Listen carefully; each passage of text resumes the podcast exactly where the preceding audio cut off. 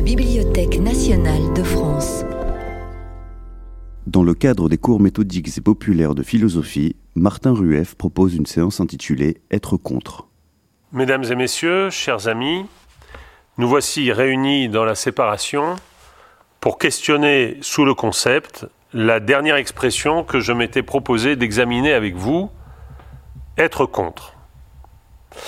Après le couple être loin, être près, qui nous avait conduit à nous interroger sur les déterminations de la spatialité, par une phénoménologie soucieuse de distinguer la spatialité de l'être au monde ou du corps propre par rapport à la géométrie dans l'espace, nous nous étions tournés vers être avec, qui nous avait permis, en compagnie à nouveau de Martin et de Guerre, de mesurer que dans l'analytique existentielle, être là, Dasein, est toujours être avec les autres, Mitsein. Le Dasein est tout autant Da que Mit. L'être avec est un existentiel. Le mythe Dasein indique ce que les autres sont pour moi.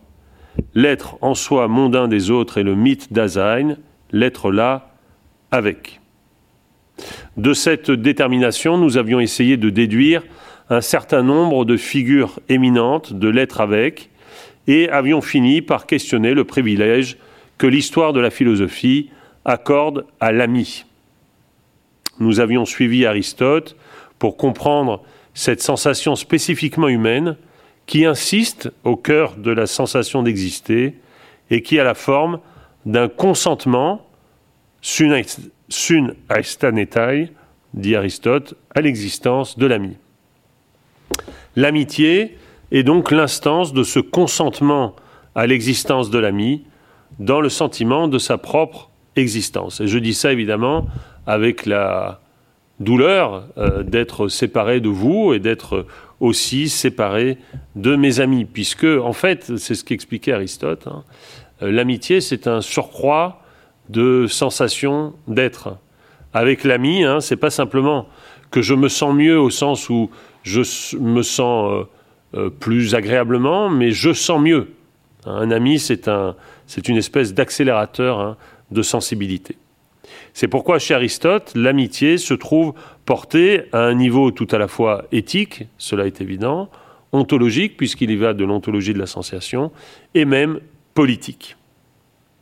Trois remarques s'imposent après l'examen de ces notions. D'une part, être prêt, être loin, être avec, ces notions nous ont permis de répondre de biais, en philosophe, à cette triste situation dans laquelle nous nous trouvons, celle de la séparation des corps imposée par la pandémie et par ses effets. On peut ici d'ailleurs remercier la euh, Bibliothèque nationale de France, François Nida et toute l'équipe technique hein, qui permet de surmonter cette séparation des corps en réduisant certes nos corps à des écrans, à des espèces de, photos, de superficies hein, qui, circulent euh, sur la toile, mais au moins hein, la parole est là et on peut espérer que, euh, non pas à la manière d'un hologramme, mais à la, à la manière d'un corps de mots, eh bien, nous puissions euh, échanger dans la séparation.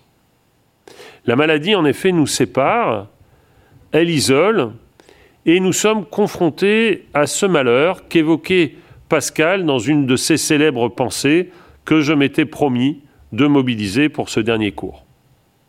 Quand je m'y suis mis quelquefois à considérer les diverses agitations des hommes et les périls et les peines où ils s'exposent dans la cour, dans la guerre, d'où naissent tant de querelles, de passions, d'entreprises hardies et souvent mauvaises, j'ai dit souvent que tout le malheur des hommes vient d'une seule chose, qui est de ne savoir pas demeurer en repos dans une chambre.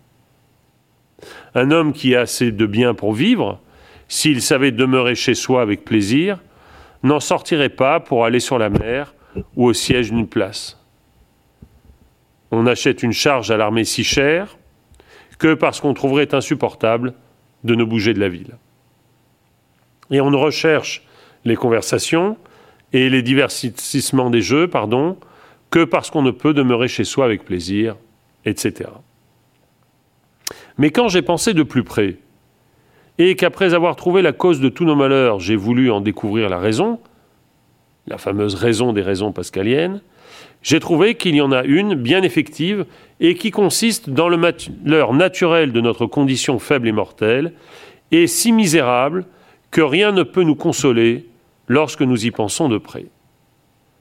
Quelques conditions qu'on se figure, où l'on assemble tous les biens qui peuvent nous appartenir, la royauté est le plus beau poste du monde, et cependant, qu'on s'en imagine accompagné de toutes les satisfactions qui peuvent le toucher, s'il est sans divertissement, un roi sans divertissement, comme chez Giono, et qu'on le laisse considérer et faire réflexion sur ce qu'il est, cette félicité languissante ne le soutiendra point.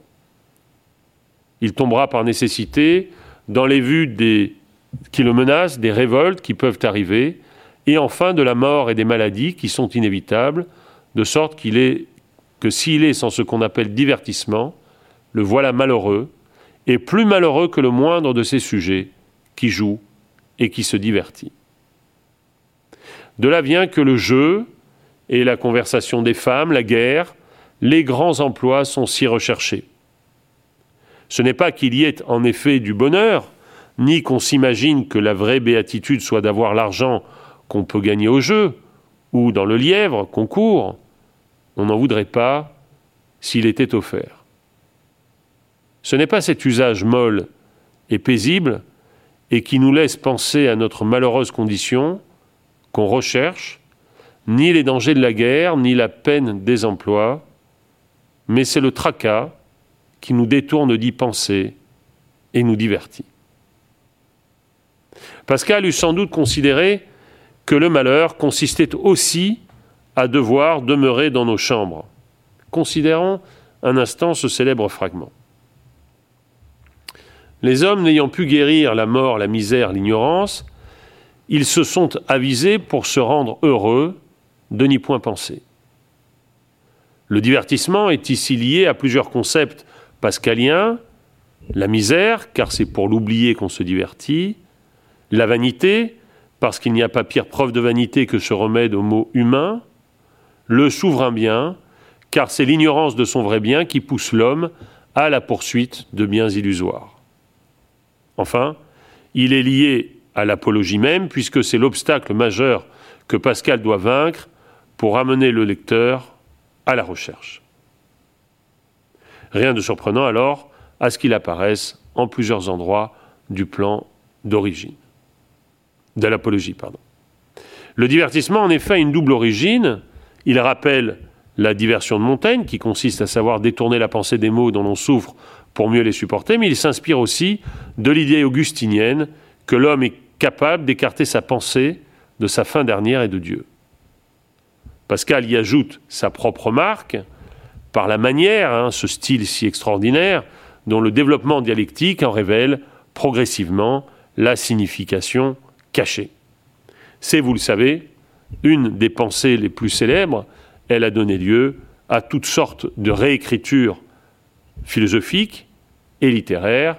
Et je citais tout à l'heure, fort à propos, le texte de Giono, qui vient développer la pensée euh, de Pascal dans un roman, un récit absolument merveilleux, à forte connotation métaphysique, Un roi sans divertissement.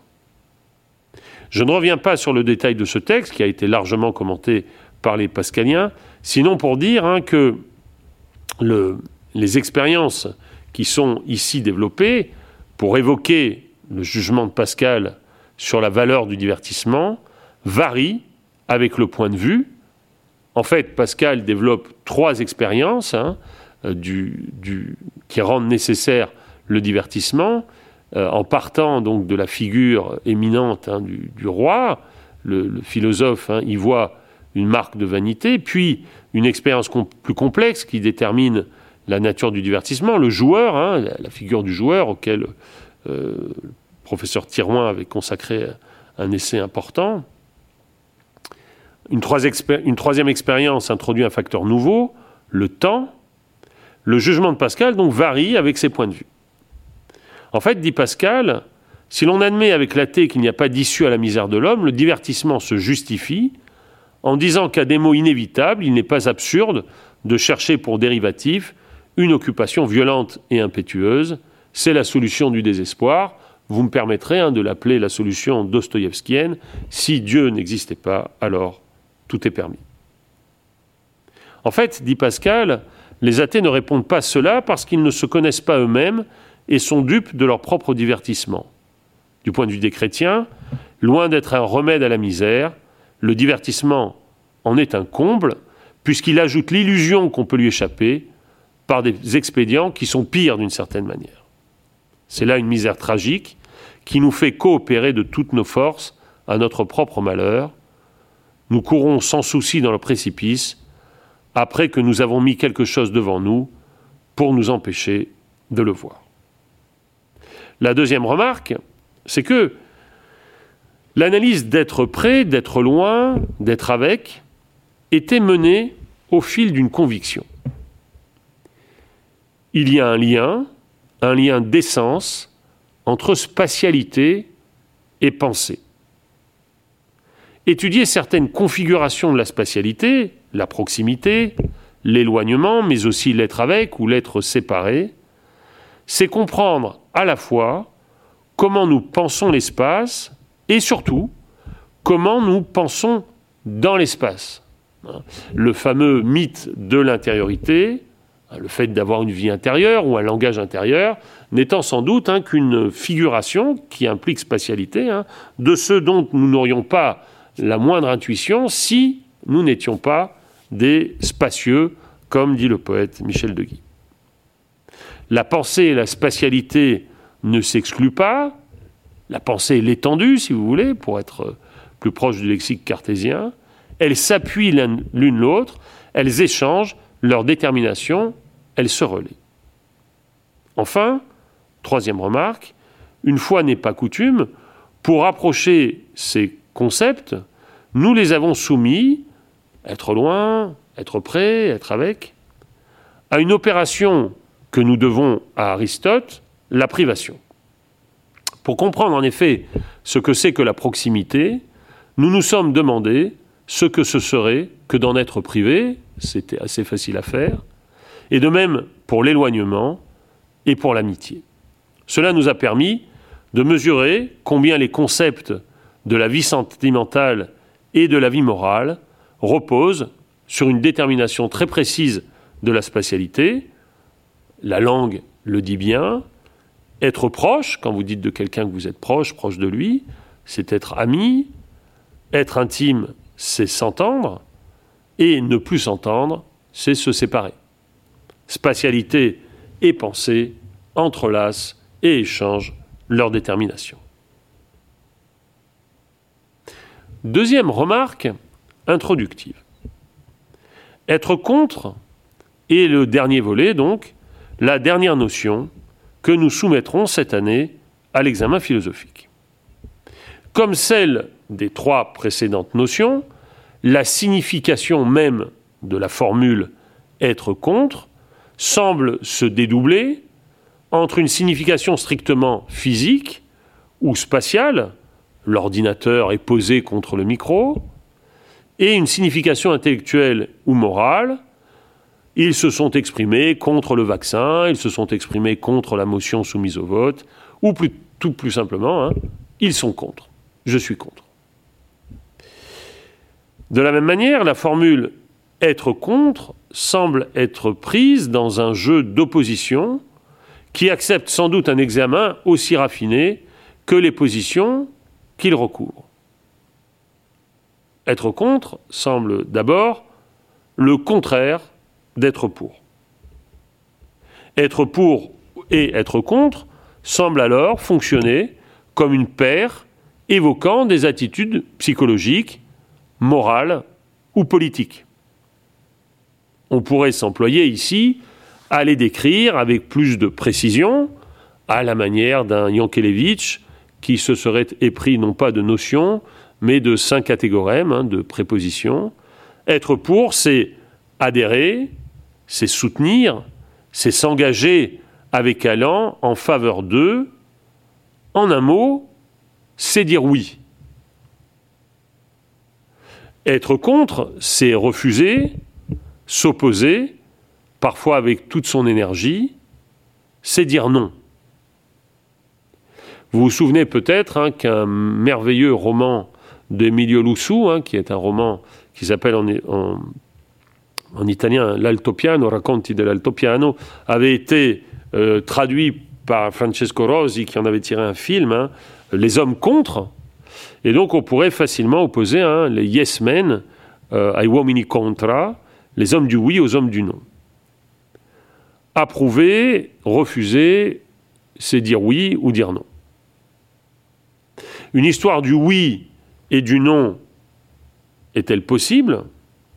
Si elle reste à écrire, elle devrait être tout uniment linguistique, poétique et philosophique. Euh, j'indique par quelques remarques la nécessité de cette histoire. Elle doit être linguistique, en effet, et s'attacher à la personnalité sémantique de oui et de non.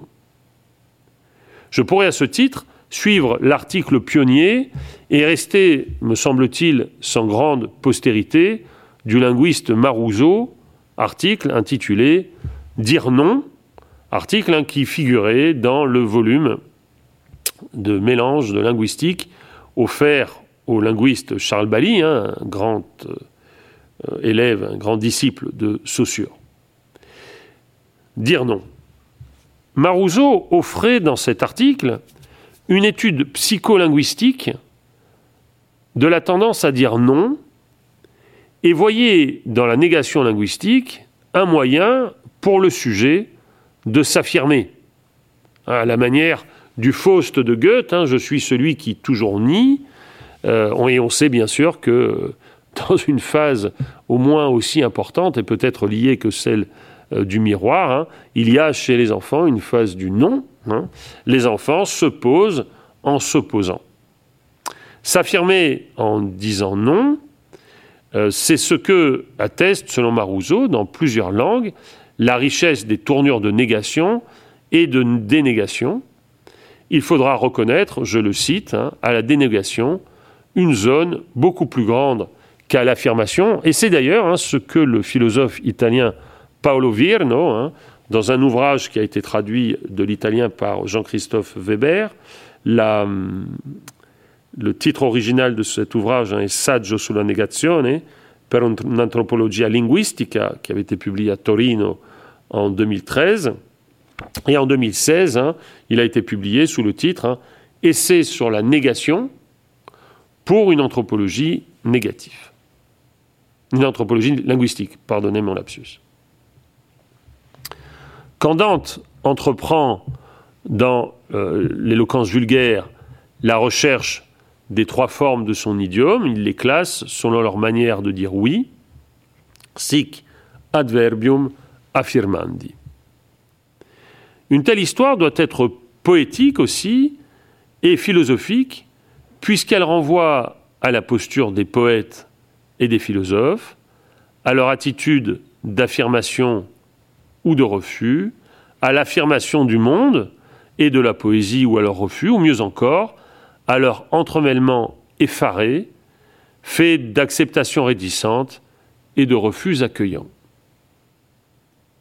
À la manière d'Abraham qui répond de soi en répondant Me voici à l'injonction divine, le poète ou le philosophe peuvent répondre d'eux-mêmes en répondant oui ou non aux injonctions du monde et du langage. Plusieurs stations remarquables prouvent l'existence de cette histoire. On pourrait indiquer quelques épisodes de cette modernité sans vouloir les systématiser. Tout au plus, puis-je ici faire deux remarques, hein, que l'invitation formulée dans l'Évangile ne s'impose plus comme une injonction simple. Vous vous souvenez des paroles du Christ, dites en Matthieu 5, 33, 37, dites seulement oui si c'est oui, non si c'est non. Et euh, dans un poème, le grand Paul Celan, poème qui s'appelle Sprich Ardu, parle-toi aussi, qui se trouve dans Seuil en Seuil, répond, pour ainsi dire, au Christ, hein, avec cette, euh, extraordinaire euh, poème, hein, parle, mais ne sépare pas le nom du oui, donne à ta pensée le sens aussi, donne-lui l'ombre, donne-lui l'ombre. Parler, c'est, ce n'est ni acquiescer, ni récuser, c'est accepter de dire et inscrire un refus dans cette prise de parole, teintée avec l'ombre du non, la lumière du oui. On pourrait alors montrer aussi bien comment certaines situations exigent de distinguer le non du oui pour définir des éthiques de l'adhésion ou des éthiques du refus, tout comme il y a un savoir dire oui, il y a un savoir dire non, ou montrer comment d'autres situations exigent au contraire de savoir, comme y invite Célan, à ne pas séparer le non du oui. Pour illustrer ces éthiques, qui peuvent trouver leur origine ou leur expression dans des postures énonciatives, on pourrait multiplier les exemples historiques ou littéraires, pris à la réalité ou à la fiction. On montrerait celles et ceux qui ont eu le courage de dire oui, de s'engager, et on les opposerait à celles et ceux qui ont eu le courage de dire non et de se dégager. Troisième remarque introductive. Mais être contre, est-ce dire non seulement? S'opposer, être contre, est-ce nier Contredire, est-ce nier Ce n'est pas ce que nous apprend le sophiste de Platon,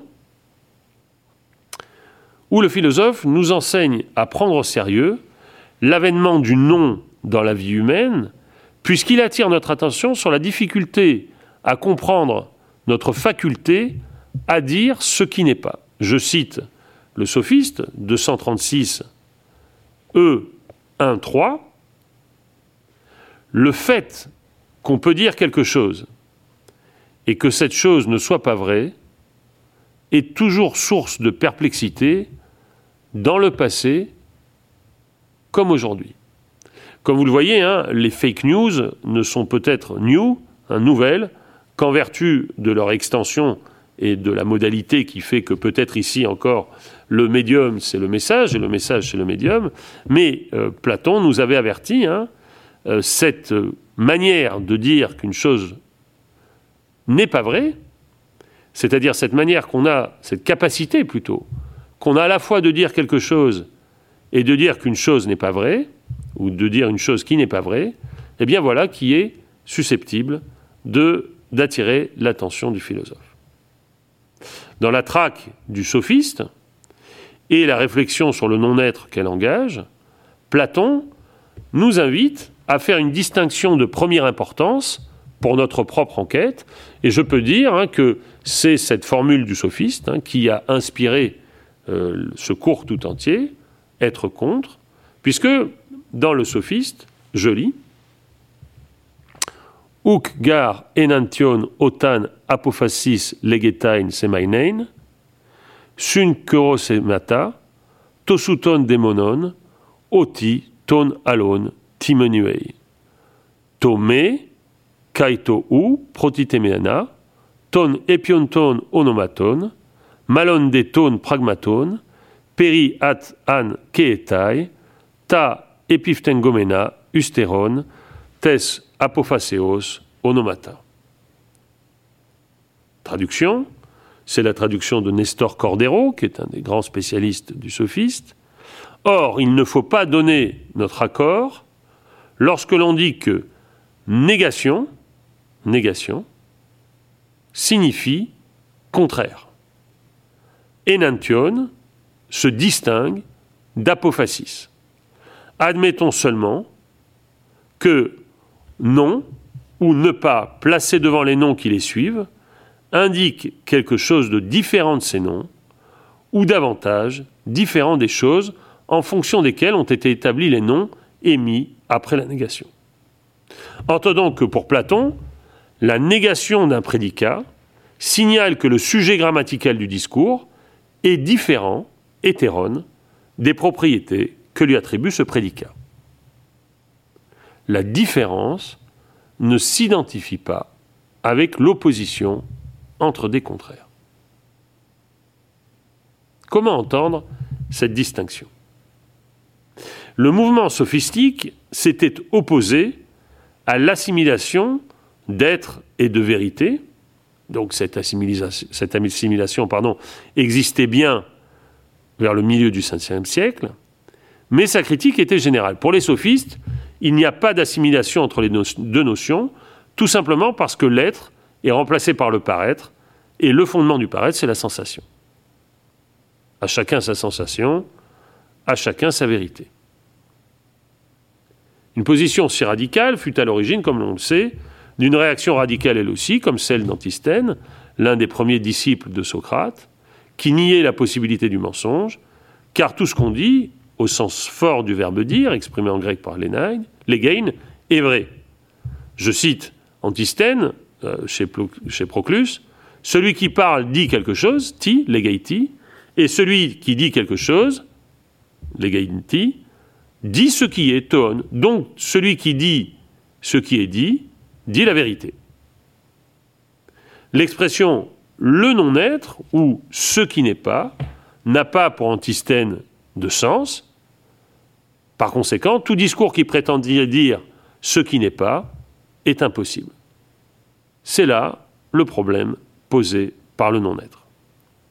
Platon décide de s'occuper de cette question et d'entreprendre un véritable combat, à la fois contre les relativistes, qui revendiquent la réalité des apparences au détriment de la réalité de l'être, et contre les absolutistes, qui assimilent l'être à la vérité, et qui ne donnent qu'un sens absolu à la notion d'être, et on peut dire tout simplement que le sophiste est le champ de bataille choisi par Platon.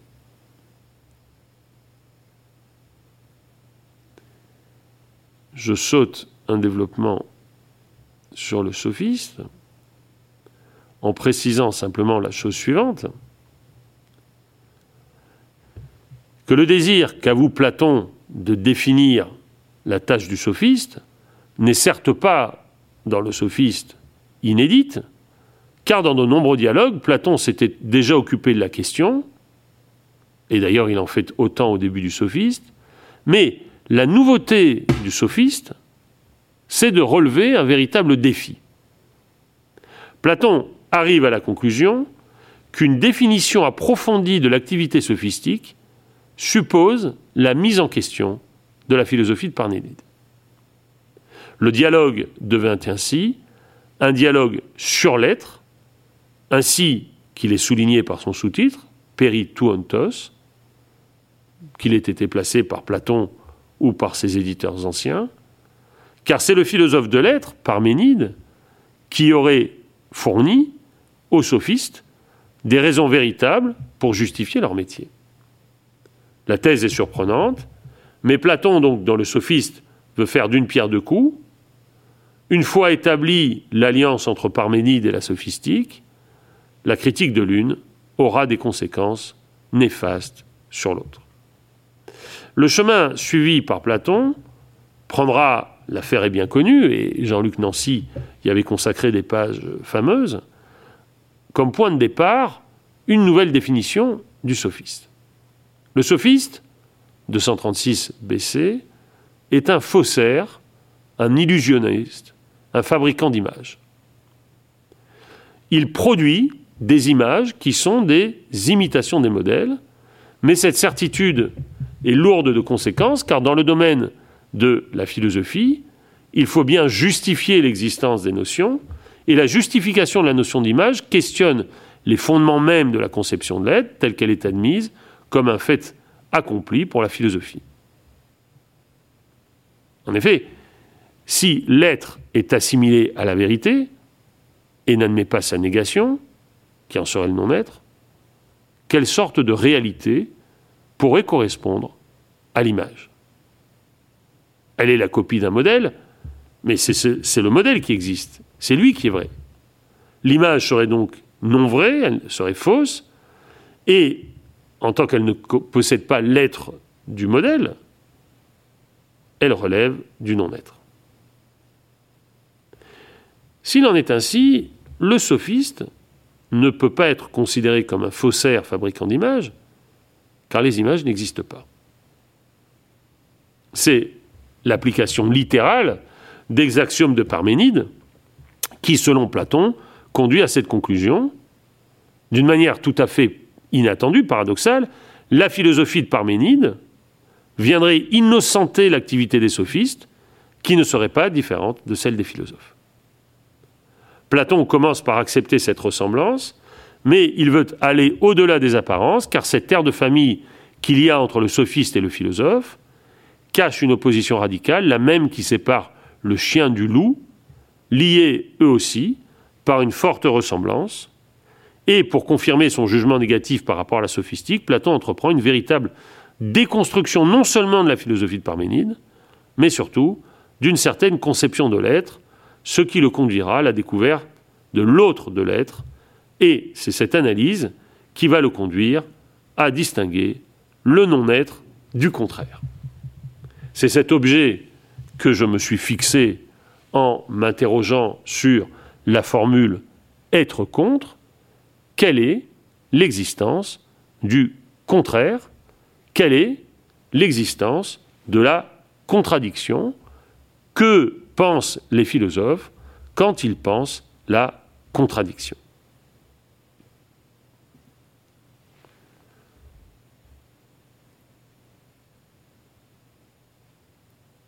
Dans le chemin qui mène du non-être à l'autre, la découverte principale de Platon concerne sans aucun doute l'autre, la forme de to que l'on peut traduire aussi par la différence et même peut-être par l'altérité, et notamment le rôle éminent que Platon lui donne, puisqu'elle fait partie des cinq genres principaux, consacre un nouveau point de départ pour la philosophie.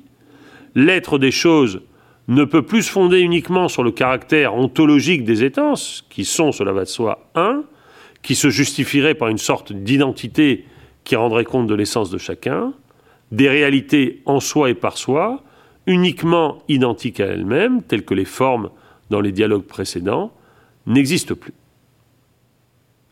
Être est être en rapport avec, et cela suppose l'existence des autres, d'autres choses, d'autres formes, d'autres individus. C'est à la fois l'identité et l'altérité qui cohabitent, et cela permet de saisir l'être le plus profond d'une chose. Le non-être, donc, est l'autre de l'être, c'est la thèse du sophiste. Voici un non-être, donc, qui est l'autre. Mais ce que le sophiste nous apprend à distinguer, c'est-à-dire le non-être du contraire, et à faire de l'autre, pardon, mais ce que le sophiste nous apprend à distinguer, c'est le non-être du contraire, et à faire de l'autre une forme d'être qui ne se confond pas avec la négation. De cela, peut-on déduire que nous avons rendu pleine justice au contre? Au contraire, on peut souligner, c'est une thèse de Nestor Cordero, que Platon a écrit le sophisme pour distinguer hétérone de houk. Le différent du même n'est pas son contraire, mais si c'est le cas, comment penser le contraire, le contre, le contredit? Tel est l'objectif de cette dernière leçon, penser le contredit, la contradiction, à partir du contre. Il faut préciser ici et départager les faux amis. Précisons notre parcours. Vous avez, grâce au bon soin de François Nida, hein, sur le site, le plan du cours hein, qui vous permettra de suivre mieux euh, le parcours que je vais dessiner. Conformément à l'intuition qui a guidé nos précédentes analyses, nous voudrions prendre au sérieux la signification spatiale de la préposition contre. Ce sera mon point de départ. Ensuite, je m'attacherai à articuler le dire philosophique du contre et du contraire en interrogeant les figures philosophiques de la contradiction. Il faut ici préciser.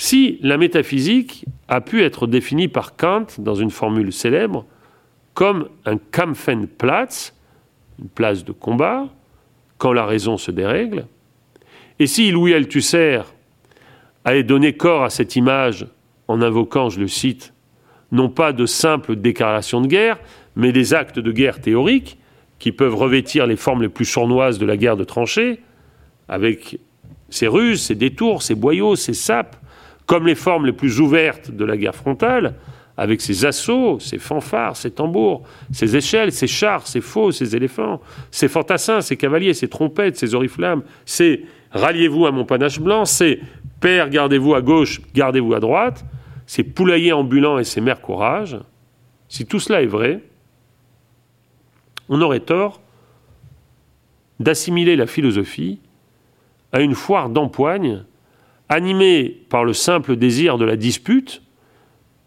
et l'orgueil des philosophes qui voudraient avoir raison de leurs adversaires plutôt que d'avoir raison. La philosophie n'est pas plus le terrain d'un conflit d'idées que le bar où se déroulerait un débat d'opinion. Le contre dont elle s'autorise, elle l'invente en déblayant le terrain sur lequel elle le construit. Le philosophe qui dit contre, qui contredit, ce n'est pas euh, l'invité à table qui aime faire naître des débats. C'est même plutôt le contraire. Il aime laisser les débats à la doxa, à l'opinion, et parfois, il veut montrer, comme le faisait Socrate, que ces débats sont contradictoires parce qu'ils ne portent pas sur la même chose ou parce qu'ils sont guidés par de tout autre souci que ceux de la vérité. Parfois, au contraire, hein, il prend ces débats comme des lieux de préformation théorique et il va partir de ces débats pour montrer, par exemple, hein, que la coupe est mal placée, hein, qu'elle ne passe pas au bon endroit, et cette, euh, ce travail de la coupe, de la délimitation, du bornage, hein, c'est ce qu'on peut appeler hein, la philosophie critique, telle qu'elle est pratiquée aujourd'hui par des esprits aussi euh, raffinés que ceux de Jacques Rancière ou de Giorgio Agamben. Faire passer le différent, la différence, là où on ne l'avait pas passé jusque-là, c'était aussi, et de manière magistrale, la manière de déconstruire propre à Jacques Derrida. S'interroger en philosophe sur être contre, c'est donc mener l'enquête sur la contradiction et le contredire. C'est tenter, si vous l'acceptez, d'articuler trois éléments, le contre, le dire et l'exigence philosophique.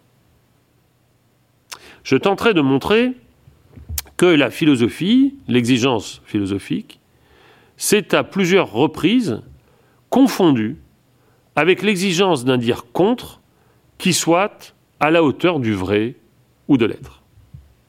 Je distinguerai ainsi plusieurs configurations théoriques.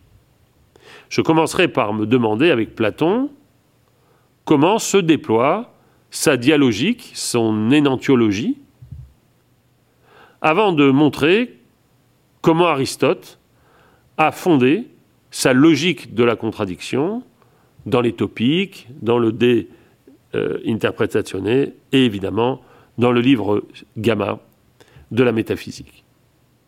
Pour finir, avec Hegel, on essaiera de rendre raison de la formule si paradoxale, si invraisemblable, contradictio et regula veri, la contradiction est la règle du vrai, non contradictio falsi, non pas du faux. C'est une thèse de Iéna. Hegel aura inventé un contredit inouï.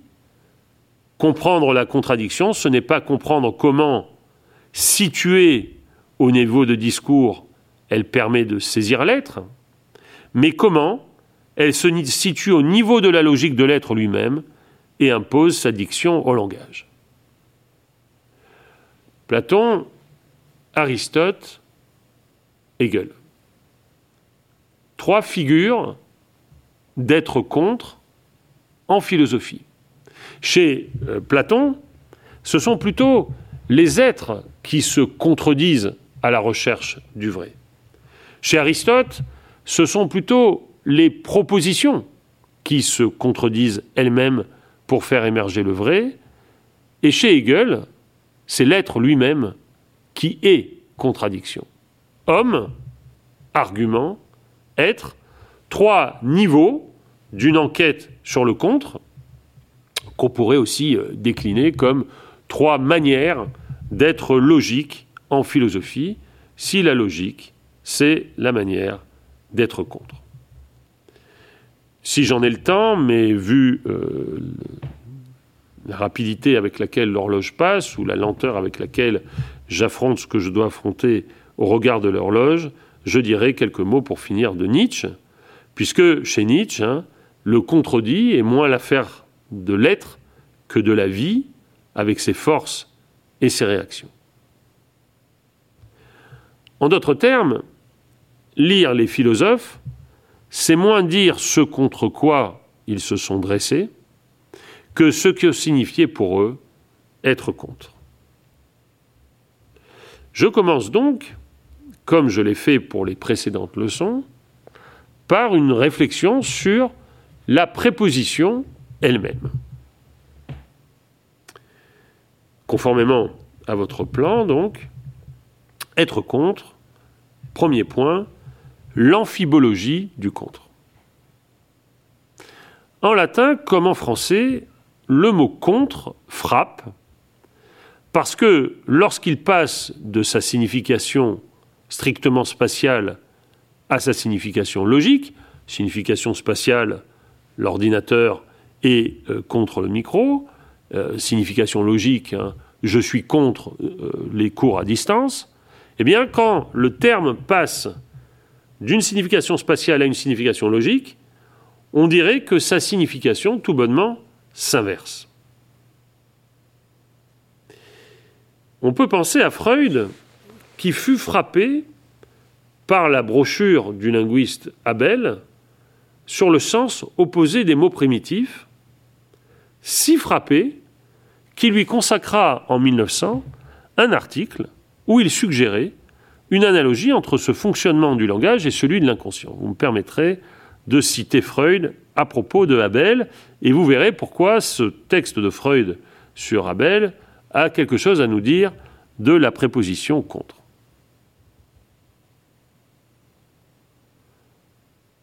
Donc, c'est Abel qui parle. Dans la langue égyptienne, alors la, thèse de Abel, pardon, je la précise, hein, c'est qu'il y a des mots dans la langue égyptienne qui signifient une chose et leur contraire. si on arrive à dire que le mot contre signifie une chose et son contraire, on met évidemment le doigt sur un paradoxe notable.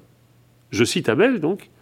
Donc dans la langue égyptienne, cette relique unique d'un monde primitif, se trouve un certain nombre de mots ayant deux sens, dont l'un est exactement le contraire de l'autre. Qu'on se figure, poursuit-il, s'il est possible de se la figurer, une absurdité aussi flagrante que celle-ci, le mot fort signifiant aussi bien fort que faible, le mot lumière servant aussi bien à désigner la lumière que l'obscurité, un bourgeois de Munich appelant bière la bière, tandis qu'un autre emploierait le même terme pour parler de l'eau, et on a l'extraordinaire usage auquel les anciens Égyptiens habituellement s'adonnaient dans leur langue. En présence de ce cas et de beaucoup d'autres cas semblables d'acception antithétique, pardon, on ne saurait douter que dans une langue au moins, il ait existé nombre de mots désignant à la fois une chose et son contraire. Abel poursuivait, quelque surprenant que cela soit, nous nous trouvons là devant un fait auquel, avec lequel il faut compter. Ainsi, dans cette langue extraordinaire, il n'y a pas seulement des mots voulant dire aussi bien fort que faible, ordonner qu'obéir, mais encore des mots composites tels que vieux jeune, loin près, lié séparé, dehors dedans, lesquels, malgré un assemblage de mots comprenant les sens les plus dissemblables, ne veulent dire le premier que jeune, le second que près, le troisième que lié, le quatrième que dedans. C'est donc vraiment intentionnellement qu'ont été réunies dans ces mots des contradictions quant au concept, non pas afin de créer, comme cela arrive parfois en chinois, un nouveau concept, mais simplement afin d'exprimer par ce mot composite le sens d'un seul de ses membres contrastés, sens que ce nombre isolé eût à lui seul suffi à fournir. Pour Abel, ce fait de langue ne signifie pas, tant s'en faut, que la langue égyptienne ait manqué de logique. Tout au contraire. Il y voit comme une loi que nous dirions, nous, modernes, nous, post-saussuriens, structurale. Je cite Abel. Comme on ne pouvait concevoir le concept de force en dehors du contraste avec la faiblesse, le mot qui exprimait fort acquitte un ressouvenir simultané de faible, concept grâce auquel il avait au début reçu l'existence. En réalité, ce mot ne désignait vraiment ni fort ni faible, mais seulement le rapport entre les deux et la différence qui les avait créés tous deux. Or, l'homme n'a pu acquérir ces notions les plus anciennes et les plus élémentaires que par l'opposition d'un contraire à son contraire, et ce n'est que peu à peu qu'il a appris à séparer les deux termes de l'antithèse et à pencher chacun des deux sans le mesurer consciemment à l'autre. En d'autres termes, la thèse Abel, du linguiste Abel, c'est que, à l'origine de la langue égyptienne, vous aviez un mot composé, qu'en français on traduirait par un mot avec un trait d'union, qui était le mot fort faible, ou dedans dehors. Et que ce ne serait que dans un deuxième temps, et comme analytiquement, que ce terme se serait dissocié et aurait donné d'une part fort et d'autre part faible. Or, notabel, et c'est ce que veut retenir Freud, ce sont les racines primitives qui présentent ce double sens antithétique. Freud, dans son article, veut considérer que ce fait de structure appartient à d'autres langues et il veut y assimiler le fonctionnement de l'inconscient. J'ajouterai pour ma part qu'on gagnerait beaucoup à distinguer des mots primitifs qui indiquent la contradiction dans leur structure même. Je prends un exemple hein, qui est très frappant, le mot anglais without, qui veut dire sans, privé d'eux. Or, si on considère ce terme, si on considère son étymologie, Stéphane Mallarmé y avait été sensible dans les mots anglais, on est frappé par le fait que without est constitué d'un adverbe avec, d'une préposition avec, et d'une autre préposition, out, qui veut dire sans, à l'extérieur. Et donc without, c'est bien avec sans. Donc on gagnerait, me semble-t-il, à distinguer ces mots qui, dans leur structure même, comportent une prédication contradictoire, hein, qui va dans les deux sens, comme Abel et Freud le soulignaient, de mots et de prédications dont la signification au cours de l'histoire s'est inversée parce que ce que ces mots signifiaient, c'est d'abord l'intensité. J'en prends un exemple bien connu en français, hein, le mot terrible. Le mot terrible a signifié progressivement en français qui effraie, qui fait peur, puis qui frappe, puis formidable, puis magnifique. Je ne sais pas, euh, il portait un chapeau terrible, ou cette voiture est terrible. Et il en va de même, on le sait depuis un chanteur euh, qui a disparu euh, de la circulation, avec l'anglais bad, puisque bad signifie successivement mauvais, méchant, et puis attirant, ou comme on dirait en français, méchamment joli. Or, on peut supposer que contre, le mot contre, relève d'une telle logique. Car contre exprime d'abord un mouvement vers par opposition à un mouvement de sens inverse ou à une résistance. C'est donc son sens local.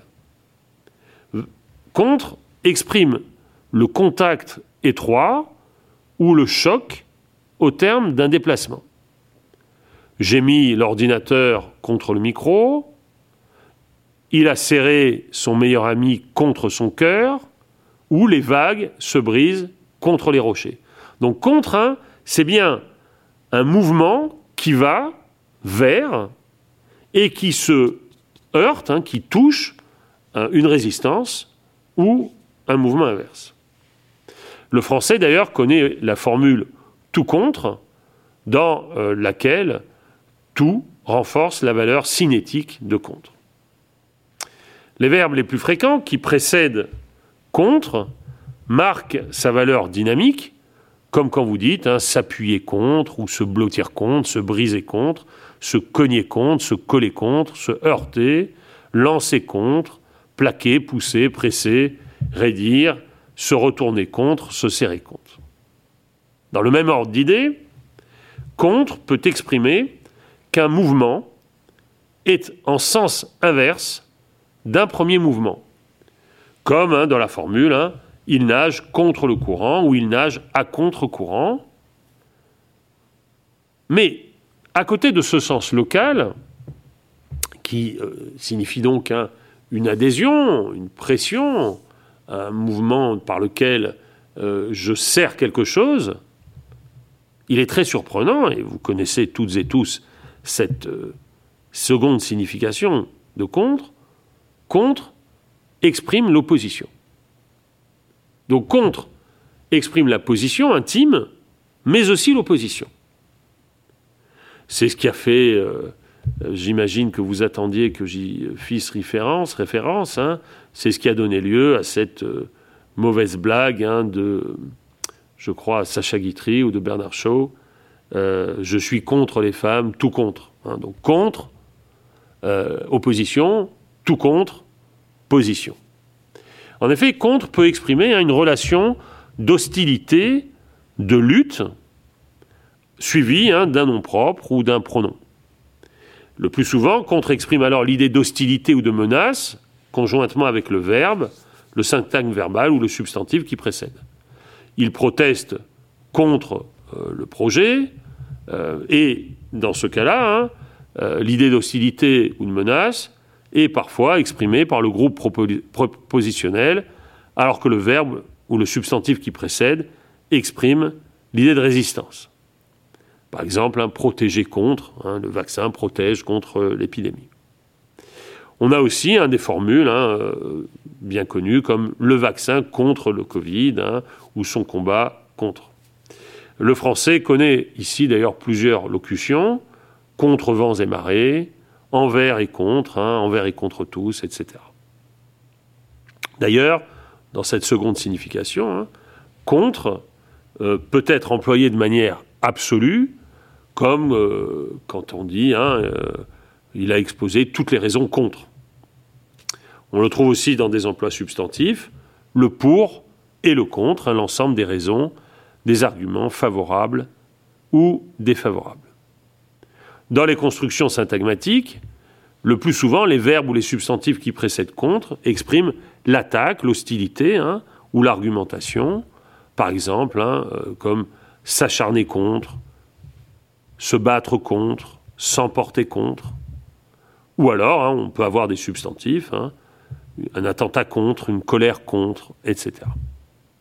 Mais il est frappant, et peut-être que Hegel eût aimé cette, euh, cette, euh, forme de dialectique, que contre un peut aussi marquer l'échange, le rapport de deux grandeurs.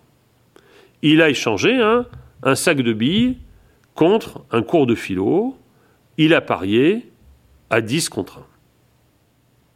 Il est donc remarquable, et je crois que vous voyez où je veux en venir, qu'une même préposition puisse signifier tout à la fois la proximité la plus grande, il l'a serré contre son cœur, le rapprochement d'une part, l'opposition la plus grande et l'éloignement, l'hostilité d'autre part, euh, l'assaut a été mené contre l'ennemi, euh, etc.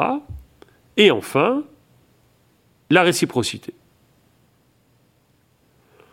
dans l'échange. Il a échangé un sac de billes contre un cours de philosophie. Être contre, donc, c'est à la fois se serrer, s'opposer et échanger. Il est digne d'intérêt de souligner qu'il en allait de même en latin, où contra signifiait tout uniment en face, au rebours, quod totum contra est, ce qui est tout le contraire, ou comme dans non sed contra, mais au contraire, en face de et en sens contraire. Un linguiste, hein, auquel je rends hommage ici, Benjamin Fagard, a eu l'idée d'étudier l'évolution de la sémantique des, prépositions dans les langues romanes et avancer de manière suggestive une évolution qui irait de la spatialisation à la grammaticalisation. Les prépositions spatiales auraient eu ainsi tendance à devenir plus abstraites pour évoquer, exprimer l'espace des opérations de pensée. Une fois établie l'équivalence, ou plutôt les équivalences, entre contre et des déterminations spatiales et intellectuelles, je voudrais, dans un second temps de cette première partie, m'intéresser à des modalités de dire contre. Dire contre ou Cicéron et la controverse. En effet, Françoise Desbordes, dans un article que vous avez indiqué dans votre bibliographie, a étudié quelques emplois euh, du terme controversia dans la rhétorique latine. Les textes rhétoriques latins, depuis la rhétorique à jusqu'au traité tardif, emploient souvent, en effet, le terme controversia. Si à partir de la fin de la République, ce terme tend à se spécialiser dans la désignation d'un exercice scolaire de déclamation, déclamer une controverse, il n'en a pas eu auparavant, il n'en a pas moins eu auparavant, et il a conservé partiellement une gamme d'emplois assez étendue, correspondant au sens fondamental de antagonisme ou de controverse. On veut ici attirer l'attention sur un point d'histoire de la rhétorique, car, et c'est ici Françoise Desbordes qui le souligne, dans les travaux modernes, dit-elle, mais déjà dans les réflexions anciennes, on a, euh, on a eu tendance pardon, à définir la rhétorique surtout en ce qu'elle se souciait plus du dire que du dit, en ce qu'elle s'attachait plus au sens de la relation du dire avec l'auditoire qu'à la relation du discours avec ce dont il parle. Mais, disait-elle, il faut prendre en compte une troisième relation, celle qu'entretiennent les deux discours antithétiques qui doivent l'un comme l'autre soutenir une thèse tout en détruisant la thèse adverse. À savoir, hein, quel est donc le sens du contre dans la controverse rhétorique quand deux discours sont mis l'un contre l'autre. Or, c'est à cette opposition des deux parties en présence qu'est associé dans la tradition le terme controversia, avec des nuances qui correspondent aux différentes formes de contradiction que la rhétorique a pu ou a voulu admettre. On peut ainsi opposer, et vous l'avez dans vos notes, deux sens du mot controverse dans la tradition rhétorique, et je voudrais les opposer, et si je veux les opposer, hein, c'est essentiellement parce que vous allez voir que euh, ces deux sens hein, indiquent quelque chose de l'évolution des relations entre rhétorique et philosophie. En effet, Cicéron, dans le Brutus, indique l'histoire du terme controverse dans la rhétorique juridique. Je cite Brutus. En effet, le goût de l'éloquence ne naît pas ordinairement parmi ceux qui fondent la République, qui font la guerre, ou que la domination des rois embarrasse de ses entraves. Amie de la paix et compagne du loisir, elle est en quelque sorte l'élève d'un État déjà bien constitué. Et Cicéron précise. Aristote rapporte qu'après la destruction des tyrans de Sicile, les particuliers portèrent leurs réclamations devant les tribunaux pour obtenir les réparations des dommages soufferts depuis si longtemps. Ce peuple, montrant alors un esprit fin et progressif, Corax et Tisias, tous deux siciliens, rédigèrent pour la première fois les préceptes de l'art. Avant eux, on n'observait ni règles, ni méthodes, mais on parlait avec soin et la plupart lisaient leurs discours. Aristote ajoute que les premières discussions sur des choses importantes, celles que l'on appelle aujourd'hui les lieux communs, furent préparées et rédigées par Protagoras. Gorgias fit de même, écrivant sur différents sujets des traités consacrés à la louange et au blâme, car il pensait que le principal mérite de l'orateur était d'ennoblir un sujet par ses éloges, puis de le rabaisser par ses critiques. En résumé, on pourrait dire que chacun des termes de la rhétorique, telle qu'elle est donc née en Sicile, lors de conflits juridiques, chacun des termes donc peut désigner un peu lâchement l'ensemble du processus judiciaire, mais que dans l'ensemble, dans la tradition, causa représente plus proprement le point de vue de l'une des deux parties, controversia l'opposition des deux parties, et disceptatio le point de vue de celui qui doit trancher.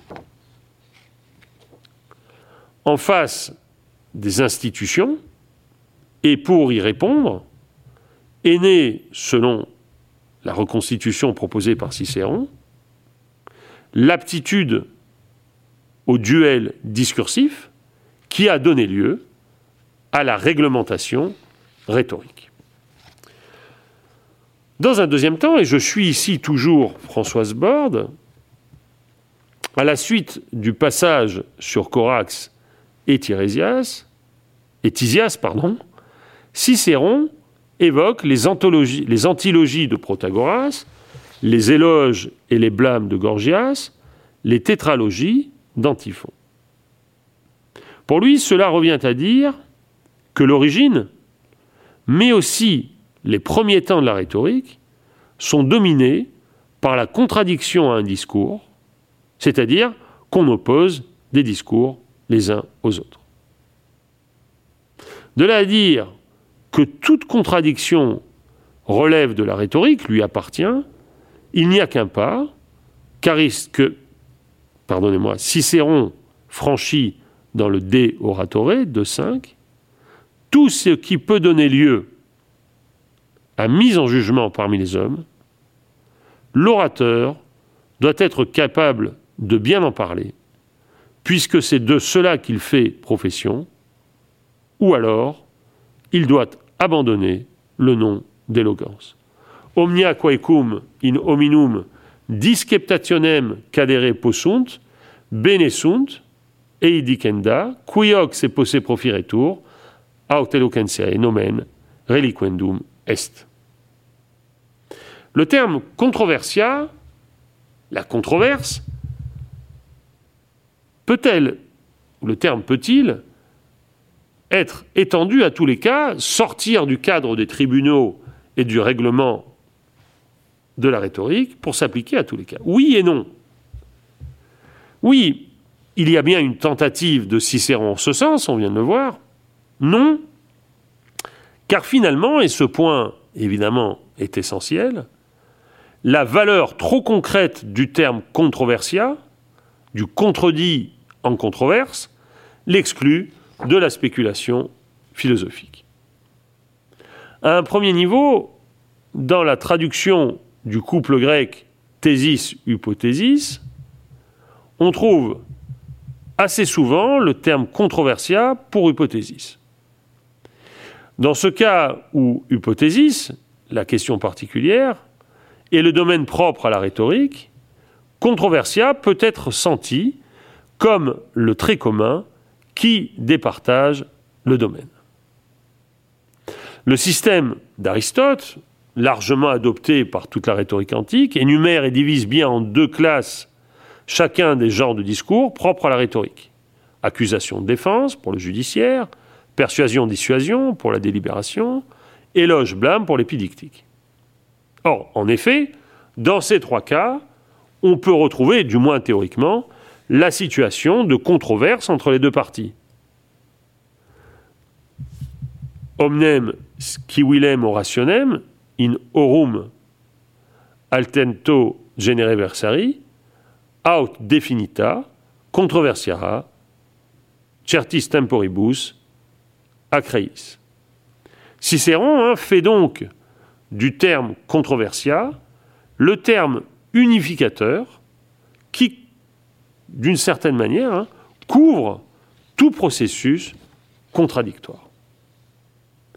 On sait que la différence entre thésis et hypothésis est une pomme de discorde entre philosophes et rhéteurs, car si les philosophes veulent bien traiter la question particulière et la laisser, s'ils veulent bien, pardon, laisser la question particulière au rhéteur, ils veulent se garder la question générale. Au rhéteur, la question faut-il punir au reste? Au philosophe, la question faut-il punir les matricides? Hermagoras avait revendiqué l'une et l'autre pour le rhéteur, et Cicéron le rappelle au début de son De Inventione en 1.8. Il reste pourtant une différence dans la finalité du débat.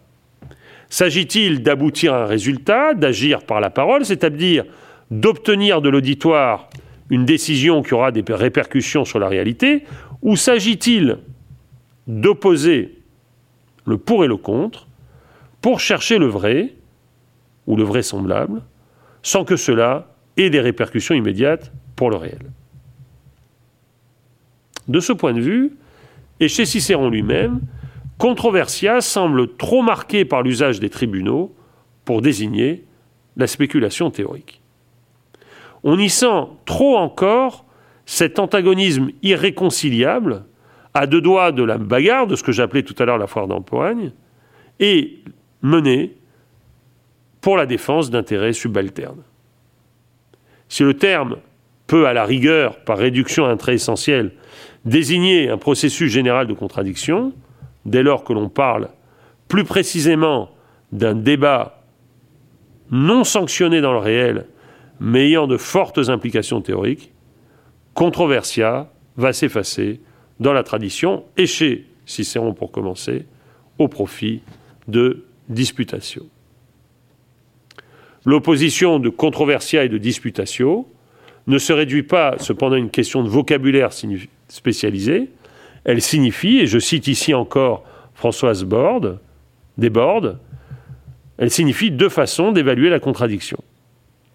La rhétorique méprise ou affecte de mépriser la disputatio, couperait les cheveux en quatre sans aboutir à du concret, alors que le philosophe, lui, condamne la controversia dans laquelle une des deux parties soutient forcément une thèse fausse dans un but intéressé.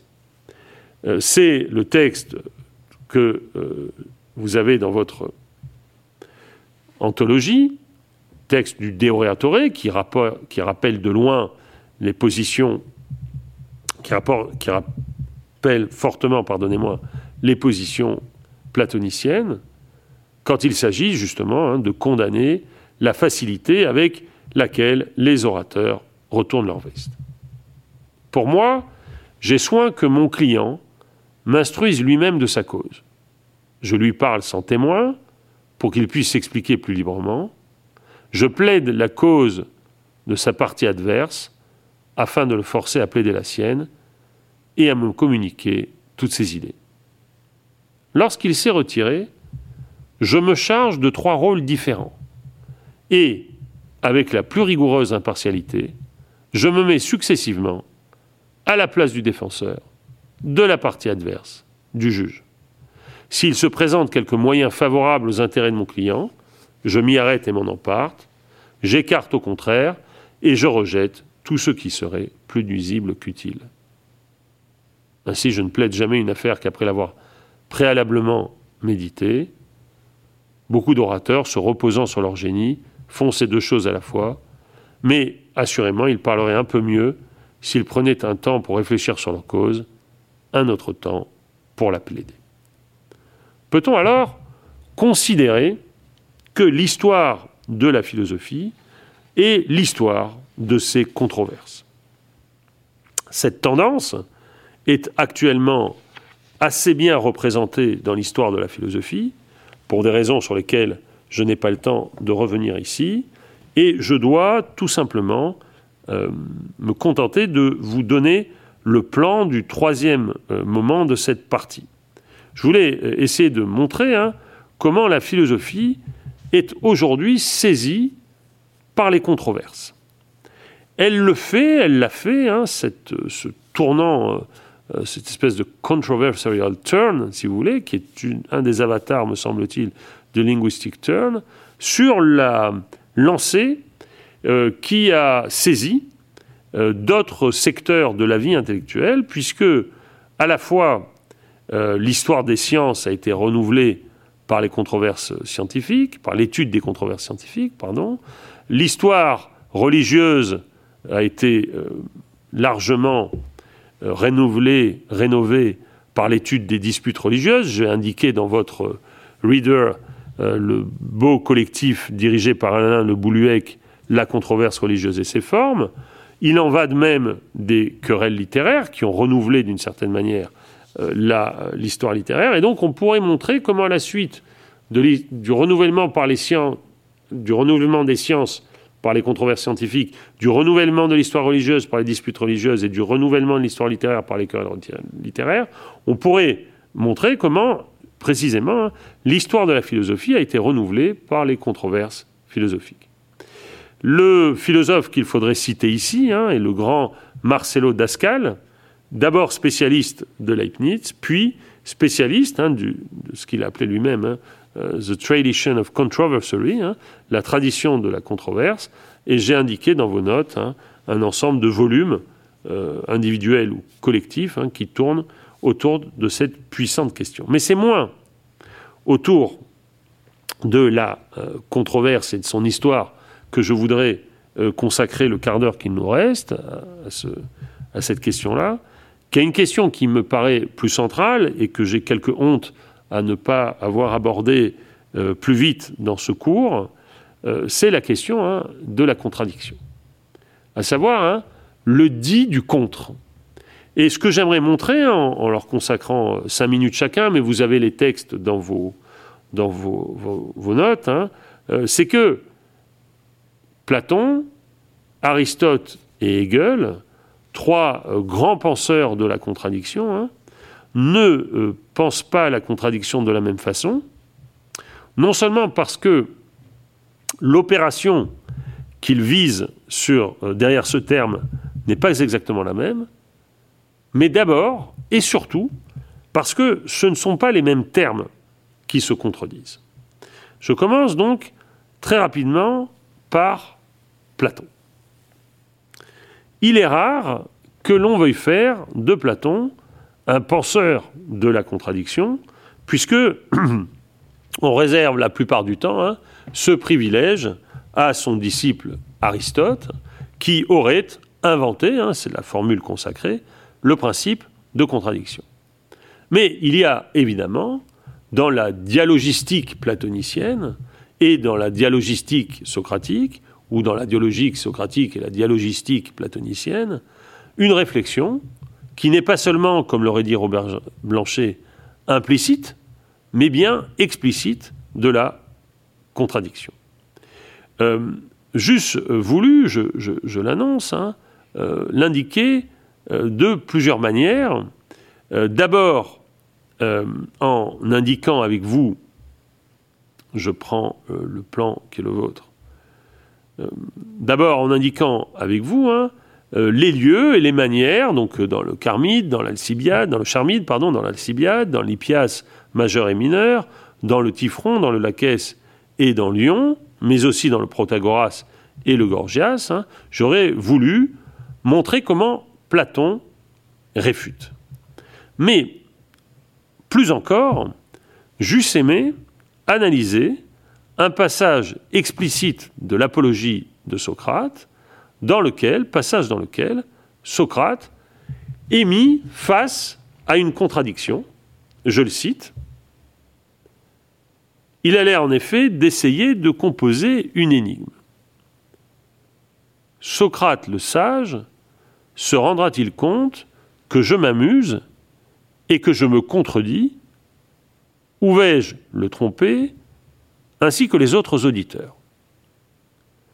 Car il me semble qu'il se contredit lui-même dans son accusation, un peu comme s'il disait Socrate est coupable de ne pas croire au Dieu, bien qu'il croit au Dieu, tout cela est une plaisanterie. Kaitoi toyuto esti paitsontos. Et plus loin, toujours dans l'apologie, c'est Socrate qui parle ici. Par conséquent, si je crois aux démons, comme tu le dis, et si les démons sont des dieux, j'ai raison de dire que tu parles par énigme, et que tu plaisantes lorsque tu affirmes que, bien que je ne crois pas au Dieu, je crois de nouveau au Dieu, puisque je crois aux démons. De la même manière, dans le Tidème, Socrate démonte un raisonnement en indiquant de manière tout à fait explicite que c'est de contradiction qu'il s'agit, je cite, et quoi que Thésip te semble-t-il possible de dire faux Oui, par Zeus, dit-il, sinon c'est que je suis fou. Et ce, en disant la chose sur quoi porte le discours, ou en ne la disant pas En la disant. Donc si on l'a dit, on ne dit parmi les choses qui sont que celle-là même dont on parle, évidemment, dit Ctésippe. Mais cette chose qui est et que l'on dit, pardon, qui est que l'on dit est une parmi les choses qui sont indépendamment des autres. Tout à fait. Donc celui qui l'a dit dit une chose qui est, oui, mais alors celui qui dit une chose qui est et les choses qui sont dit vrai, de telle sorte que Dionosidore, s'il dit les choses qui sont, dit vrai, et ne dit rien de faux contre toi. Oui, dit-il, mais Eutidem, répondit Ctésippe, celui qui dit des choses ne dit pas les choses qui sont. Alors Eutidem. Mais les choses qui ne sont pas, n'est-il pas vrai qu'elles n'existent pas? Elles n'existent pas. N'est-il donc pas vrai que nulle part n'existent les choses, du moins qui ne sont pas? Nulle part. Est-il possible que quelqu'un agisse en quelque façon sur ces choses, les choses qui ne sont pas, de telle sorte qu'un individu, quel qu'il soit, produise ces choses qui sont nulle part? Il me semble que non, dit. Et quoi? Lorsque les orateurs parlent devant les peuples, n'agissent-ils pas ainsi? Certes, ils agissent. Si donc ils agissent, ils produisent quelque chose, oui. Donc parler, c'est à la fois agir et produire. Il fut d'accord. Donc personne ne dit les choses qui ne sont pas, car on produirait déjà quelque chose. Or toi, tu as reconnu qu'une chose qui n'est pas, il n'est possible à personne de la produire, de sorte que d'après ce que tu dis, personne ne dit des choses, fausses. Et si Dionosidore parle, il parle des choses vraies et des choses qui sont. Oui, par Zeus, Tidem, dit Ctésippe, mais les choses qui sont, il les dit d'une certaine façon, mais non pas comme elles sont vraiment. Alors, il faudrait euh, commenter euh, très euh, largement, évidemment, ces textes, hein, tout à fait magnifiques, et qui montrent, contre l'opinion courante, hein, que si Aristote a bien inventé le principe de contradiction comme principe, il est tout à fait faux de soutenir que la pensée de la contradiction est absente de l'œuvre platonicienne, tout au contraire, hein. j'ai essayé de le montrer, et juste aimé vous montrer d'ailleurs les termes euh, que euh, Socrate et Platon emploient pour indiquer ce qu'il en est de la contradiction, hein, de l'énantologie hein, à l'antilogie, euh, qui sont au cœur de ces, de ces raisonnements. dans un troisième temps, je me fus, je me serais consacré à Aristote, puisque Aristote est sans doute le premier à définir le contredit, la contradiction, comme l'opposition d'une affirmation et d'une négation. L'affirmation dit quelque chose de, quelque chose et la négation nie quelque chose de quelque chose. Et c'est à suivre cette thèse aristotélicienne de la contradiction, à essayer d'en montrer la cohérence et les difficultés, à la suite par exemple hein, des travaux de Francis Wolff hein, et d'autres experts que j'eusse aimé hein, euh, comprendre la manière dont on peut dire qu'Aristote est bien celui qui a le premier énoncé le principe de la non-contradiction. Il est impossible, dit l'Aristote de la métaphysique, que la même chose appartienne et n'appartienne pas à la fois à la même chose et sous le même rapport. Alors, cette, cette thèse euh, historiographique, selon laquelle Aristote est le fondateur du principe de contradiction, hein, euh, il eût fallu la suivre, la reconstruire hein, et montrer comment elle se déploie, comment elle s'articule, hein, dans plusieurs textes. De fait, euh, cette, cette, cette, formulation, on la retrouve à la fois dans les catégories, dans les topiques, dans le périherménéas, le euh, interprétationné, mais aussi et surtout dans le livre Gamma de la métaphysique, où la formule reçoit non pas une, ni deux, ni trois, mais quatre formulations, et c'est à ces euh, différentes formulations que j'eusse aimé me euh, consacrer. Chez Platon, ce sont des individus qui se contredisent entre eux. Parfois, ils se contredisent eux-mêmes, et on peut dire que l'ironie socratique vise la plupart du temps à faire émerger ces contradictions internes, et d'autres fois, ils se contredisent les uns les autres. La contradiction relève donc d'un usage contradictoire de la parole. Chez Aristote, et c'est bien pour cela qu'il faut parler de principe, la contradiction n'est pas tant dans les hommes qui emploient à tort et à travers le langage, la contradiction est resituée à l'intérieur même du logos. Et la question est de comprendre comment ce qui est dit logiquement du principe de contradiction dans euh, Gamma, dans euh, le livre Gamma de la métaphysique, hein, que, je vous montre ici. Donc, hein, mon, propos eût été de, montrer comment euh, on trouve des formulations à la fois dans les catégories interprétationnées et au livre Gamma de la métaphysique.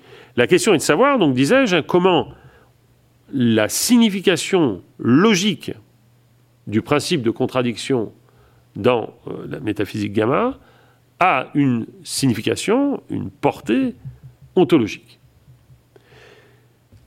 On serait ainsi passé d'une contradiction qui est située entre les sujets qui parlent, qui passe entre les sujets qui parlent, qui parfois les divise eux-mêmes, à une contradiction qui porte sur les arguments et les propositions.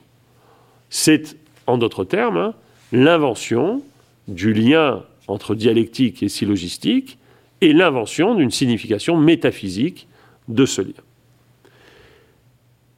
La boucle se serait bouclée avec l'analyse hegelienne de la contradiction, telle qu'on la trouve dans euh, la science de la logique, volume que je vous montre, hein, dans le tome 2, dans la, fin de la logique objective, euh, puisque, euh, vous le savez sans doute, hein, euh, la thèse hegelienne, cette thèse qui semble une thèse si paradoxale, c'est que la contradiction n'existe pas seulement dans la réflexion extérieure sur les choses, mais dans les choses elles-mêmes. Et c'est de cela hein, que j'eusse aimé vous entretenir dans un dernier temps. Je résume ce dernier temps. Hegel, vous le savez, vous l'avez sans doute lu, proclame que sa philosophie est fondée sur la contradiction.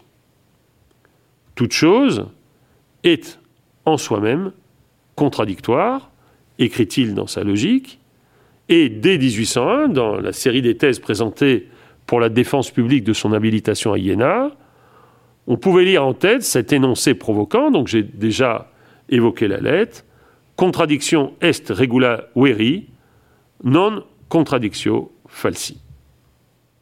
Ce n'est certes pas dire, ce n'est certes pas soutenir que Hegel n'applique pas le principe aristotélicien de contradiction dans sa euh, philosophie.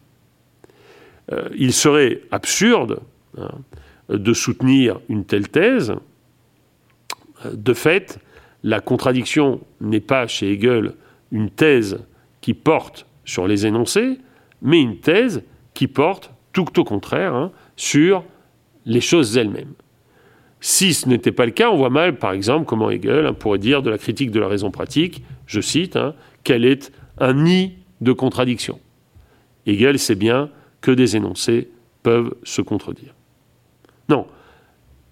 Comprendre en quoi, pour Hegel, la contradiction est une loi de l'être lui-même et relève de la logique de l'être et non pas de la logique de l'entendement, consisterait à articuler une réflexion sur la dialectique à une réflexion sur la contradiction. Je vais très vite car ce que euh, j'eusse aimé montrer, hein, c'est pour l'essentiel hein, euh, essayer de comprendre hein, comment, au sein du processus dialectique, se comporte la contradiction, de quoi elle vit. Et loin de supposer le rejet du principe de non-contradiction, le processus dialectique est au contraire entièrement et visiblement appuyé sur la contradiction. C'est précisément parce que le contradictoire lui apparaît impossible et que d'autre part, une chose imparfaite à l'état isolé lui semble contradictoire, que Hegel envisage toute chose comme étant en rapport avec d'autres choses, à savoir avec son contraire et avec leur commune synthèse, et qu'il bâtit tout son système.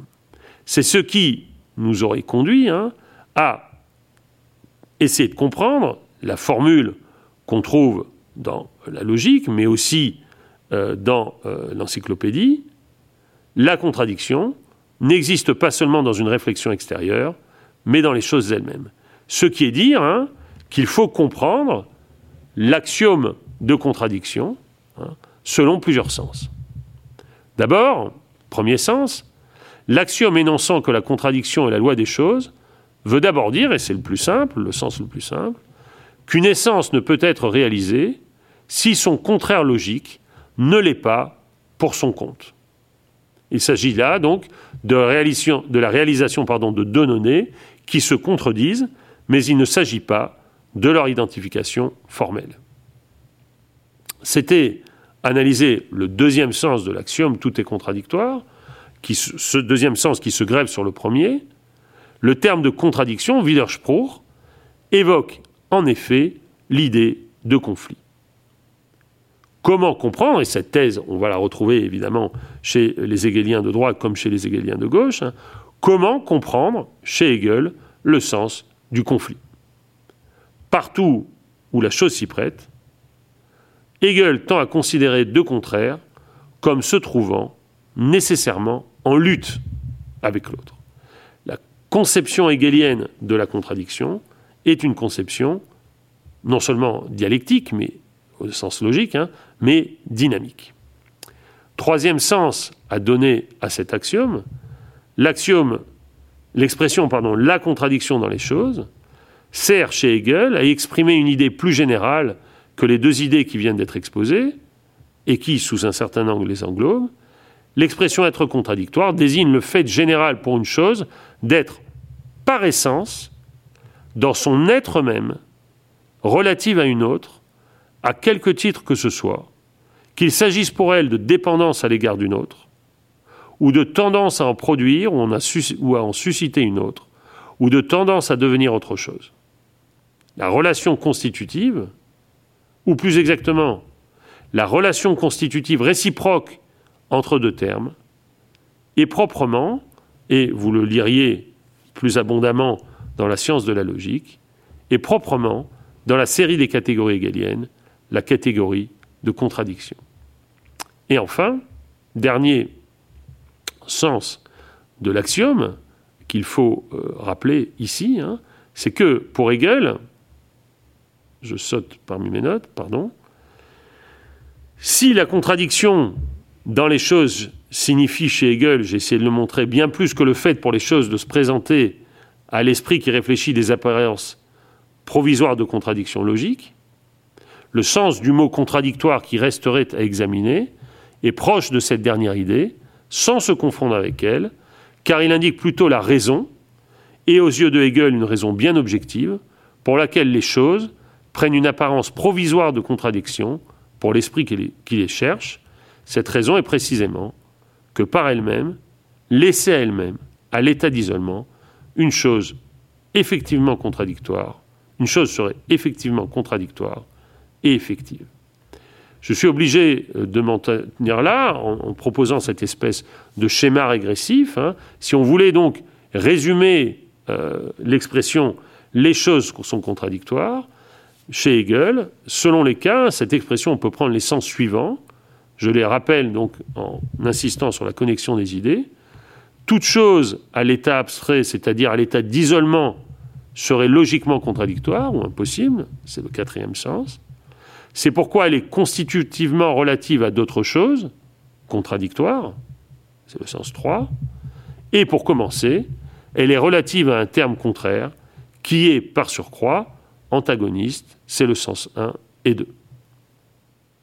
L'expression les choses surmontent la contradiction comporte donc les significations suivantes. Toute chose surmonte tout le temps la contradiction logique en étant relation constitutive, et toute chose dépasse l'opposition au terme contraire, antagoniste, par l'apparition soit simultanée, soit postérieure du terme synthétique. Ainsi, comme j'ai essayé de le montrer euh, trop rapidement, je vous prie encore de m'en excuser, le contredit, la thèse d'un lien entre l'être et la contradiction chez les philosophes, eh bien cette euh, thèse ne correspond pas au même dispositif théorique, puisque chez Platon, la contradiction, c'est celle qui oppose des euh, êtres entre eux à la recherche de la vérité. On l'a vu à propos de l'apologie euh, de Socrate, par exemple. Tandis que chez Aristote, la contradiction affecte les arguments eux-mêmes, et c'est ainsi qu'on peut dire que la signification du principe de contradiction est découverte par Aristote, à la fois dans les catégories, dans le Périherménéia et dans le livre Gamma de la métaphysique, où ce principe de contradiction acquiert une dimension proprement métaphysique.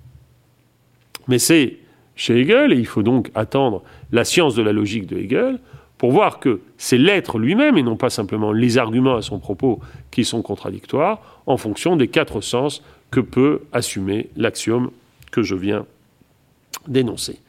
La contradiction et le fait de surmonter euh, la contradiction n'est plus une affaire anthropologique ou psychologique, n'est plus une affaire logique, elle est bel et bien une affaire ontologique.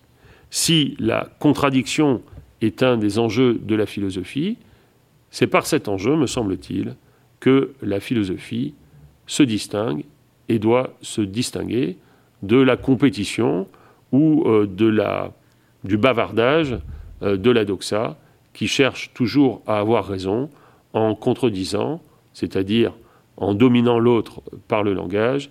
La contradiction est une affaire bien plus sérieuse que cela. Je vous remercie de votre attention et je vous dis hein, à chacune et à chacun à l'année prochaine pour de nouvelles aventures philosophiques et j'espère que nous nous retrouverons dans ce lieu même où je suis seul à vous parler. À bientôt. Vous venez d'écouter un podcast de la Bibliothèque nationale de France. Retrouvez les conférences, rencontres et créations de la BNF sur toutes les plateformes de podcast ainsi que sur le site bnf.fr.